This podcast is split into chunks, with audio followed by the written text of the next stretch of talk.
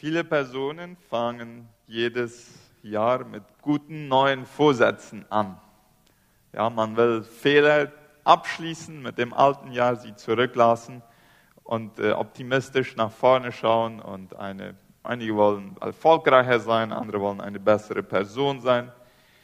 Ich dachte, es wäre passend, zum Anfang vom Jahr uns das Leben von Gideon vor Augen zu halten.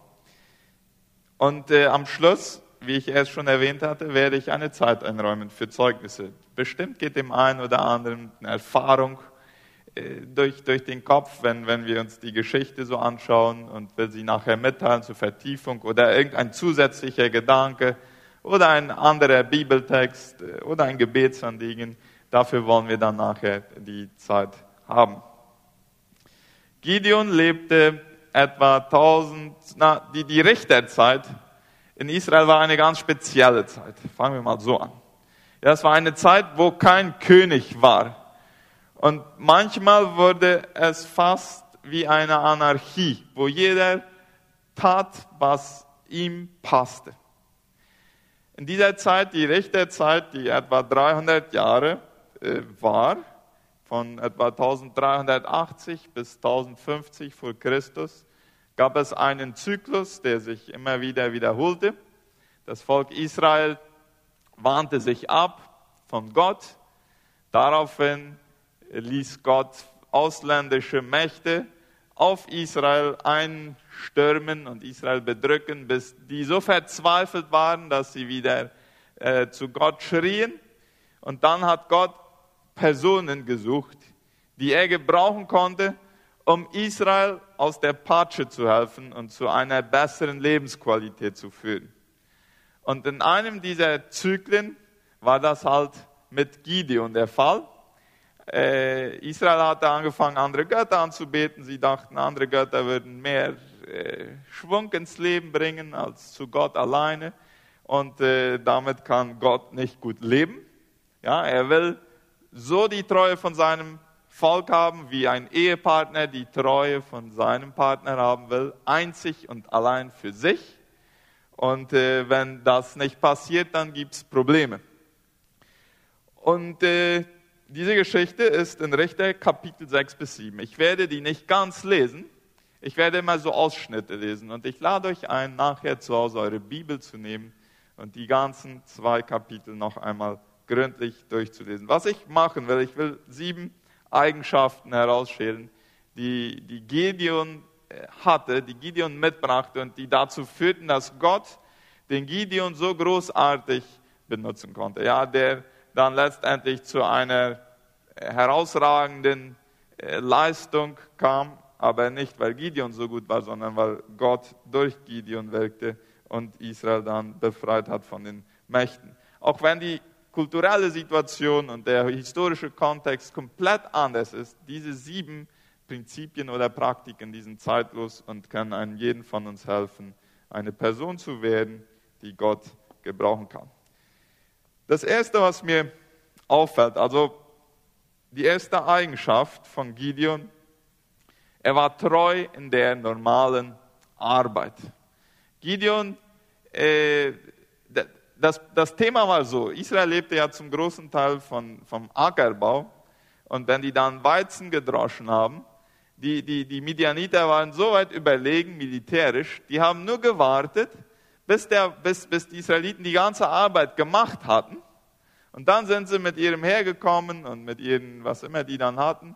Äh, Panzer gab es ja damals noch nicht, aber vielleicht Pferde und Kamele und so dann äh, sind die über die Israeliten hergefallen und haben sich das mitgenommen. Und das ist, äh, das ist dermaßen schlimm geworden, dass Gideon, und wir werden das gleich sehen, wenn wir Vers 11, Kapitel 6, Vers 11 lesen, dass er im Versteck seine Arbeit tat. Aber er war bei der Arbeit. Und das ist der Punkt, den ich hervorheben will hier, wenn wir mal äh, Richter Kapitel 6, Vers 11 lesen. Der Engel des Herrn kam nach Ofra und setzte sich unter eine Eiche auf dem Grundstück, das Joasch gehörte, einem Mann aus der Sippe Abjeser. Joaschs Sohn Gideon drosch gerade Weizen in einer Kälte, um das Getreide vor den Midianitern in Sicherheit zu bringen. Also er hatte sich schon eine Art Versteck ausgesucht, wo er nicht gleich seine, seinen hart erworbenen Weizen dann wieder abgeben musste, wie das schon so oft äh, vorgekommen war, von den, wo, wo die Israeliten das an die Midianiter abgeben mussten. Aber hier der Punkt hier. Gott erscheint Gideon bei der Arbeit. Und Gideon ist nicht die einzige Person, die eine Gotteserscheinung auf der Arbeit hat und eine Berufung, könnten wir sagen, zu einer höheren Aufgabe äh, kriegt. Mose, ja, Mose, der war 40 Jahre bei seinen Schafen. Was ist das schon für eine außerordentliche Arbeit? Deswegen habe ich normal, ich habe hier normal mal in Anführungsstriche gesetzt, weil eigentlich ist ja jede Arbeit ist auf eine Art speziell. Aber der Gideon hat hier nichts außerordentlich gemacht. Das machte fast jeder Mann in, in, in Israel. Aber er war treu bei der Arbeit. Andere Personen, die auch von Gott bei der Arbeit besucht waren, äh, wurden, manchmal von, direkt von Gott, so wie hier der, der Engel des Herrn, ja, und über seine Identität ist viel gesprochen worden. Aber es, es kann tatsächlich sein, dass, dass es hier sich um eine, um eine Menschwerdung Gottes äh, handelt. Aber das lasse ich für die Theologen, das tiefer zu diskutieren. Äh, David wurde auch von Gott, äh, hatte eine Erscheinung. Ja, also der Prophet Samuel kam. Wo war David, als er seine, seinen höheren Auftrag bekam? Er war auch bei den Schafen. Dann Jesus bei den Jüngern. Ja, wann kam Jesus, wann berief Jesus seine Jünger? Äh, Petrus war beim Fischen. Äh, Matthäus, der war dabei, Zoll einzunehmen. Also, wenn Gott brauchbare Leute sucht, dann schaut er, wer sind treue Arbeiter. Arbeit in der Bibel ist Anbetung. Natürlich immer nur dann, wenn, wenn die ethisch, äh, im ethischen Rahmen durch, durch, durchgezogen wird. Ja. Also wer arbeitet, der trägt zur Lebensqualität von anderen Personen bei. Und das an und für sich ist ein Akt der Anbetung. So, wenn du wartest, bis Gott dich für eine Heldentat irgendwann beruft, wo du außerordentlich herausstechen kannst, sei einfach treu in deiner normalen Arbeit, in der du heute bist. Und wenn Gott will, dann wird er irgendwann erscheinen und dich zu etwas anderem berufen. Eine zweite Eigenschaft bei Gideon, er lebt in kompletter Abhängigkeit von Gott. Und da will ich die Verse 14 bis 16 lesen, wo, wo Gott ihn beruft für seinen Auftrag. Vers 14, der Herr sagt Gideon an und sagte, ich gebe dir einen Auftrag. Geh und rette Israel aus der Gewalt der Midianiter. Du hast die Kraft dazu. Ja, in dem Moment war Gideon noch ziemlich ängstlich, aber Gott hat das so in ihm hineingesprochen. Und dann, was war die Antwort von Gideon auf diesen Auftrag? Aber wie soll ich Israel denn retten? rief er. Meine Sippe ist die kleinste in Manasse und ich bin der Jüngste in unserer Familie. Also er sah sich menschlich gesehen nicht in der Lage, diesen Auftrag durchzuführen, den Gott für ihn äh, vorbereitet hatte. Und da war die Antwort des Herrn, ich stehe dir bei. Du wirst die Midianiter schlagen, als hättest du es nur mit einem einzigen Mann zu tun. Also das hier ist, ist typisch Gott. Wenn Gott für einen Auftrag ruft, dann ist er zu groß für uns. Und dann fühlen wir uns erstmal hilflos und nicht in der Lage, das auszuführen. Und äh, wenn wir dann an unsere Grenzen kommen, dann fängt Gott oftmals an, das zu tun, was nur er tun kann. Dies, ist, dies war die Berufung. Nachher später, als die Geschichte dann weitergeht und die, die, die Midianiter hatten ein Heer von 135.000 Soldaten, dann, dann passiert etwas sehr Merkwürdiges. Ja, der Gideon ruft sein, seine ganzen Leute zusammen und er kriegt auch beachtliche 32.000 Personen zusammen, mit denen er jetzt kämpfen will. Und dann sagt Gott zu ihm, dein Heer ist viel zu groß. Und dann hat er so einige Filtermechanismen. Ja, dann sagt er zuerst mal, all die, die Angst haben, können weggehen. Ja, und dann gehen, glaube ich, bleiben nur noch 10.000 übrig. Die anderen 22.000, zu denen ich wahrscheinlich auch gehört hätte, die gingen zurück zu ihrem Haus.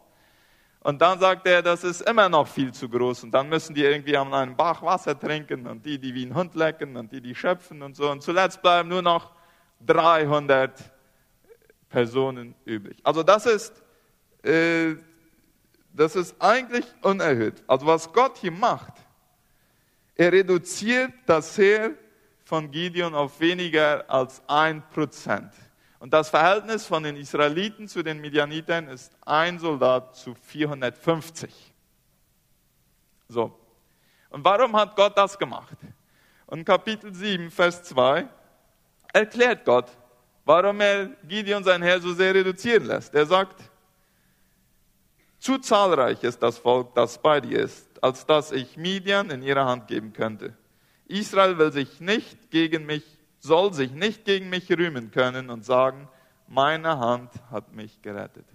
Also Gott wollte es ganz klar machen. Wenn es hier einen Erfolg geben kann, dann wird es nur deswegen sein, weil ich euch den Erfolg gegeben habe. Deswegen bringt Gott uns manchmal an unsere Grenzen. Wenn wir es nicht mehr wissen, wie es weitergeht, dann weiß Gott immer noch, wie es weitergehen kann. Und wenn es dann Erfolg gibt und wo immer in der Familie, in der Ehe oder in, in der Arbeit, in der Firma, was immer, dann war es nur, weil Gott den Erfolg gegeben hat. Ich erinnere mich noch, als wir nach der Pandemie wieder so zaghaft anfingen mit, mit, mit Aktivitäten in der Jugend, für die ich dann damals verantwortlich war, dann hatte Gott unser Heer auch drastisch reduziert. Ja, viele waren äh, weggezogen, andere ihre Lebenssituation hatten sich so verändert, dass sie nicht weiter mitarbeiten konnten. Und äh, ich glaube, ich fühlte mich so ähnlich, wie Gideon sich vielleicht damals gefühlt hat. Wo sind all die Soldaten geblieben? Ja. Wir würden den ersten Jugendgottesdienst machen, ganz ohne Musik, weil wir nicht Musiker hatten. Das hat es noch nie gegeben in den zehn Jahren vorher, wo ich in der Jugendarbeit war. Äh, und da, wo wir an unsere Grenzen kamen, da hat Gott dann uns wieder die Person zugeführt, die wir brauchten, um die Arbeit machen zu können. Es findet ja fast jährlich der christliche Kongress statt. Und es ist mir auffallend gewesen, wenn, wenn Unternehmer, christliche Unternehmer, die oft sehr große Unternehmen haben, ihre Lebensgeschichten erzählen. Und das nicht nur einmal, sondern das ist bei vielen verschiedenen vorgekommen. Fast alle haben eine Geschichte von irgendwann mal bankrott gegangen zu sein oder Schulden zu haben, die sie nicht mehr bewältigen konnten oder wo sie nicht weiter wussten wie. Gott hat ihm allermeisten irgendwann an ihre Grenzen geführt, äh, um klarzumachen, wenn du erfolgreich sein wirst, dann wird das nur deswegen sein, weil ich dir den Erfolg gebe. Für mich war es sehr interessant, als wir vor ein paar Wochen auf dem Abschlussfrühstück der Schule waren, also der, der, der ganzen Lehrer hier der Concordia-Schule, als dann die, die, die Zeit für freie Mitteilungen waren von den, von den Lehrern, das war eine sehr rührende Zeit. So manch ein Lehrer hat davon erzählt, wie er im letzten Jahr so sehr an seine Grenzen gekommen ist. Äh, in der Arbeit, mit der Gesundheit, mit Familie, da kommen ja dann verschiedene Faktoren zusammen und wie sie dann in diesen Momenten, wo sie dann ganz am Ende waren, diese neue Kraft von Gott bekommen haben, um weiterzumachen. Und das, diese Art Erfahrungen, die sind nicht sehr angenehm, aber sie, sie lehren uns etwas so Wichtiges. Ja, wir sind komplett abhängig von Gott. Das vergisst man so leicht, wenn man erfolgreich ist. Und äh, dann hören wir auf, brauchbare Menschen zu werden, wenn wir glauben, dass das, was wir geleistet haben, aus eigener Kraft hinbekommen haben. Gott hat Gefallen daran, Personen an ihre Grenzen zu bringen, weil das sind Personen, die in der Abhängigkeit von ihm leben und durch die er dann wirken kann. Kommen wir zum dritten, und irgendwann werden ja wir das Bild hier auch wieder haben. Die dritte Eigenschaft, die ich bei Gideon sehe, und das ist wie ein roter Faden durch diese zwei Kapitel, Richter 6 und 7, ist ein ständiger Dialog von Gideon mit Gott. Und ich lese dazu erst einmal Vers 13 aus Kapitel 6. Gideon erwiderte zu Gott, ach mein Herr, wenn Gott uns wirklich beisteht, und er stellt dann zwei Fragen. Warum geht es uns denn so schlecht? Und wo sind all die Wunder, von denen unsere Eltern uns erzählt haben?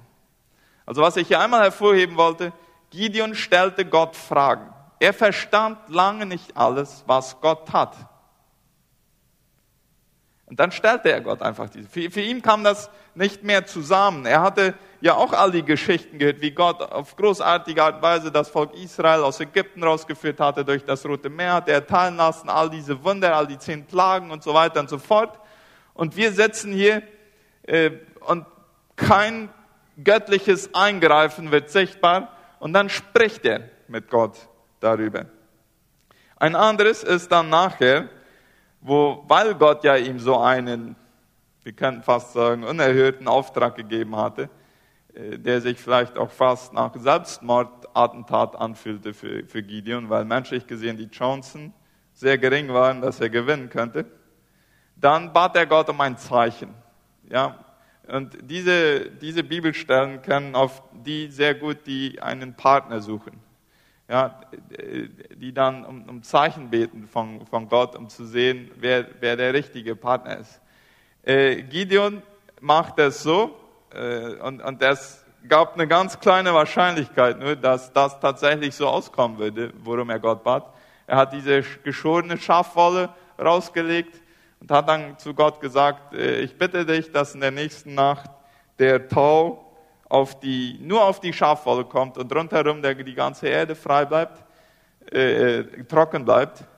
Und äh, Gott hat das tatsächlich gemacht. Und dann hat Gideon dann gesagt in Vers 39, Gott sei bitte nicht zornig, ich will nur noch einmal um etwas bitten. Also er hat mit Gott fast verhandelt. Ja, das erinnert uns auch an andere Personen, wie, wie Abraham und, und, und so, die, die diese enge Beziehung mit Gott hatten und mit Gott verhandelt haben über gewisse Sachen, ein ständiges Gespräch, ein ständiger äh, Dialog. Im Fall von Gideon war die Zeichenforderung, ist Gott so darauf eingegangen, wahrscheinlich weil es da um Leben und Tod ging. Also es war schon wichtig, dass Gideon wirklich richtig verstanden hatte, was Gott jetzt von ihm wollte. Es ging Gideon nicht um egoistische Zwecke und äh, auch, äh, auch wollte er dadurch besser erkennen, wie er gehorsam sein konnte. So, ich glaube, deswegen ist Gott so darauf eingegangen, auf, auf seine Bitte um, um klare Zeichen. Aber mein Punkt hier ist, Gideon sprach mit Gott. Ja, er war mit Gideon im Gespräch und das gab ihm die Möglichkeit, synchronisiert mit Gott zu handeln ja nicht mit einmal loszugehen, wenn Gott noch nicht das Kommando gegeben hatte. Und das hat ja ihm dann letztendlich auch den Erfolg gegeben. Ich bin bei der Verteilung von technologischen Gaben mal nicht, habe ich mal nicht sehr viel davon mitbekommen. Und bei mir kommt es immer wieder vor, dass wenn ich mit meinem Laptop arbeite, dass ich nicht weiß, wie ich das jetzt hinbekommen kann, was ich eigentlich will. Und äh, da habe ich gute Freunde, die kann ich dann anrufen und dann sage ich, dies ist mein Problem, wie können wir weitermachen? Und äh, die sagen mir dann, was die nächsten Schritte sind und dann bin ich in der Lage, meine Probleme zu lösen. Würde ich nicht die Möglichkeit des Dialogs haben mit meinen Freunden, würde ich stecken bleiben mit meinen Problemen. Ja? Also Gideon hat das ganz klar. Ich brauche dieses ständige Dialog mit Gott. Er wird mir helfen, den nächsten Schritt richtig zu machen. Die vierte Eigenschaft, die ich da sehe, ist, der Gideon fängt zu Hause an. Wir haben da Vers, äh, Kapitel 6, Vers 25. In der folgenden Nacht sprach der Herr zu Gideon. Und dies ist gleich nach seiner Berufung, wo Gott ihm den Auftrag gegeben hat. Ja, da beim Weizendreschen. In der folgenden Nacht sprach der Herr zu Gideon. Nimm den siebenjährigen Stier deines Vaters, das zweitbeste Tier aus seiner Herde. Reiß den Altar bald nieder, der deinem Vater gehört, und hau den Pfahl der Göttin Aschera um, der dort steht. Also bevor Gott den Gideon jetzt wirklich dazu führen würde, sein, sein Volk anzuleiten, um einen großen Sieg zu erringen, musste Gideon bei sich zu Hause gewisse Sachen erstmal ordnen. Und das hat er dann auch gemacht, mit viel Angst, aber er hat es gemacht. Nachher werden wir noch etwas mehr über die Angst sprechen. Äh, und er war, war gehorsam. Und als er das zu Hause geordnet hatte, dann war er äh, in der Lage, auch darüber hinaus Leute anzuleiten in dem, was Gott für sie vorbereitet hatte.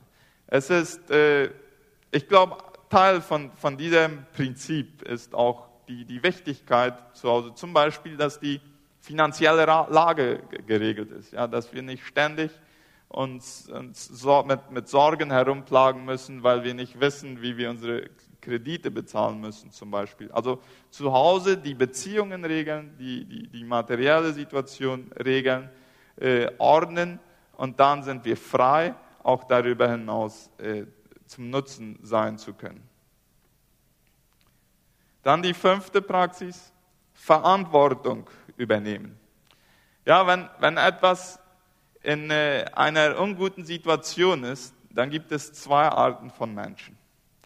Die eine Gruppe, die spricht darüber und die zweite Gruppe, die macht etwas damit.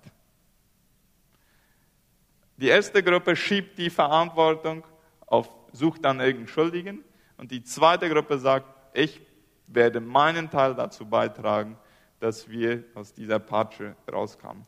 So, Gideon gehörte definitiv zu dieser zweiten Gruppe. Er sagte, ich stehe zur Verfügung. Das sind übrigens die einzigen Leute, die Fehler machen. Ja?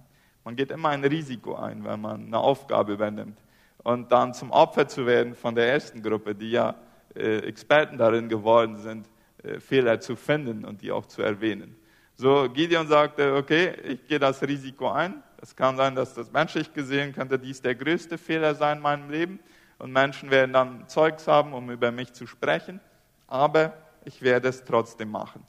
Und dann entwirft er eine Strategie. Und manchmal haben ja Menschen Gottes Führung mit menschlicher Strategie gegeneinander ausgespielt. Aber in der Geschichte von Gideon gehen sie Hand in Hand. Und ich will einmal die, die Strategie lesen. Kapitel 7 von Vers 16 bis 18. Gideon teilte seine 300 Soldaten in drei Gruppen und gab jedem Mann ein Signalhorn und einen Krug mit einer Fackel darin. Stellt euch rings um das ganze Heerlager auf, befahl er, und achtet genau auf das, was ich tue. Wenn ich mit meinen Leuten zu den Wachposten komme, blasen wir die Hörner. Sobald ihr das hört, tut ihr das Gleiche und schreit laut, wir kämpfen für den Herrn und für Gideon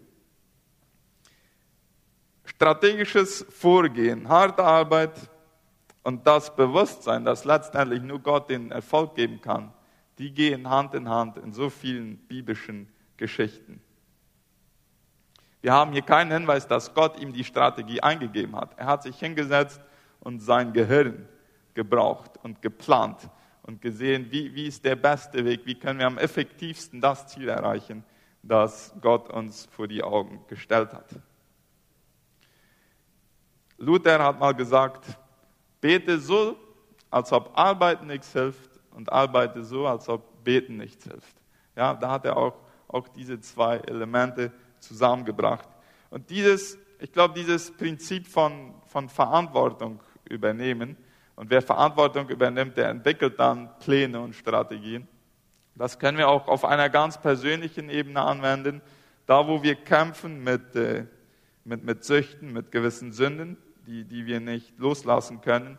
Solange eine Person die Schuld auf die miserablen Umstände schiebt oder auf andere Personen, die mich dazu geführt haben, dies zu tun, wird sie niemals frei werden von, von, von dieser Sucht, von dieser Sünde, mit der sie kämpft.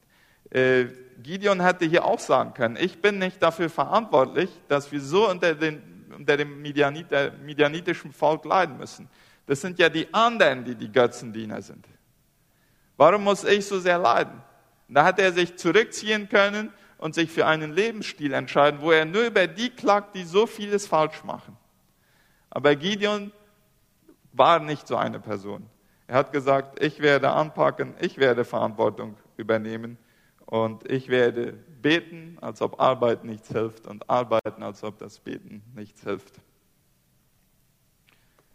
Sechstens, die Ängste konfrontieren. Das ist Gideon mehr als einmal passiert. Und ich glaube, für uns eine Inspiration, wie wir mit unseren eigenen Ängsten umgehen können. 6, Vers 27 zum Beispiel. Und hier gehen wir nochmal zurück, da wo Gott ihn beauftragt hatte, die Götzen im Haus seines Vaters zu vernichten. Gideon nahm zehn seiner Knechte mit und führte aus, was der Herr ihm befohlen hatte. Er tat es jedoch nicht am Tag, sondern in der Nacht, weil er Angst vor der Familie seines Vaters und vor den Männern der Stadt hatte. Also er hatte Angst davor, das zu tun, hat es aber trotzdem getan. Er hat es nachts getan, ja, dann konnte er ein paar Stunden äh, verzögern, also bis die Gegner dann aufkommen würden. Tatsächlich kamen ja dann Leute aus seinem Dorf und wollten ihn umbringen. Der Vater hat ihn dann verteidigt. Aber er tat genau das, wovor er Angst hatte. Dann, etwas später, als es schon soweit war, jetzt den Kampf gegen das midianitische Volk anzutreten, äh, in der Nacht davor sprach der Herr zu Gideon, greif die Midianiter an ich gebe ihr Lager in deine Gewalt. Wenn du aber Angst hast, dann geh vorher mit deinem Diener Pura hinunter und hör dir an, was sie dort reden. Das wird dir Mut geben, sie anzugreifen. Und was tut Gideon dann? Da ging Gideon mit Pura. Ja, das sollte er machen, wenn er Angst hatte. Also offensichtlich hatte er hier auch Angst. Und ist auch absolut verständlich. Er ging zum Lager hinab und schlich sich an die bewaffneten Vorposten heran. Das geht dann so weiter. Mein Punkt hier, den ich hervorheben will, ist, Gott wusste ganz genau, was die Ängste von Gideon waren und forderte ihn auf, die Ängste zu konfrontieren. Ängsten, wenn wir vor Ängsten weglaufen, werden sie größer. Wenn wir Ängste konfrontieren, werden sie kleiner. Die Angst ist nicht logisch. Ja? Die Angst, das ist ein Gefühl. Und wenn wir dann mit der Situation Auge in Auge stehen und Gott uns beisteht, dann gibt er uns die Freiheit von dieser Angst. Und was wir hier auch sehen können, wenn, ein, wenn, wenn wir uns von Gott leiten lassen und um die Angst zu konfrontieren, hat der Teufel sehr viel Grund, Angst vor uns zu haben. Denn genau das passierte ja dann hier nachher beim Sieg von Israel. Und siebtens, und danach die Zeit für Zeugnisse, wenn jemand etwas beitragen will. Gideon war voll des Heiligen Geistes. In Kapitel 6, Vers 34, da wurde Gideon vom Geist des Herrn ergriffen. Ja? Er blies das Horn und rief die Männer der Sepabieser auf, ihm zu folgen. Also Gott gibt uns niemals einen Auftrag, ohne uns nicht auch mit dem mit der Kraft des Heiligen Geistes dafür zu befähigen. Und wir könnten, glaube ich, sagen, dass die Fülle des Geistes auch bei Gideon die Konsequenz davon war, was er in den ersten sechs äh, Punkten getan hatte. Ja, treu in der normalen Arbeit, komplette Abhängigkeit von Gott, ständiger Dialog mit Gott, zu Hause anfangen, Verantwortung übernehmen, die Ängste konfrontieren und dann mit der Fülle des Heiligen Geistes entschieden vorangehen. Gott will dich auch gebrauchen. Gott hat für dich und für mich einen Auftrag, auch in diesem Jahr. Und da haben wir, werden wir die Gelegenheit haben, von diesen äh, Praktiken von Gideon zu lernen, um eine brauchbare Person zu sein. Und wer weiß, für viele Menschen zum Segen zu werden, so wie Gideon es gemacht hat. Stellst du dich Gott für dieses Jahr zur Verfügung, wie Gideon es getan hat.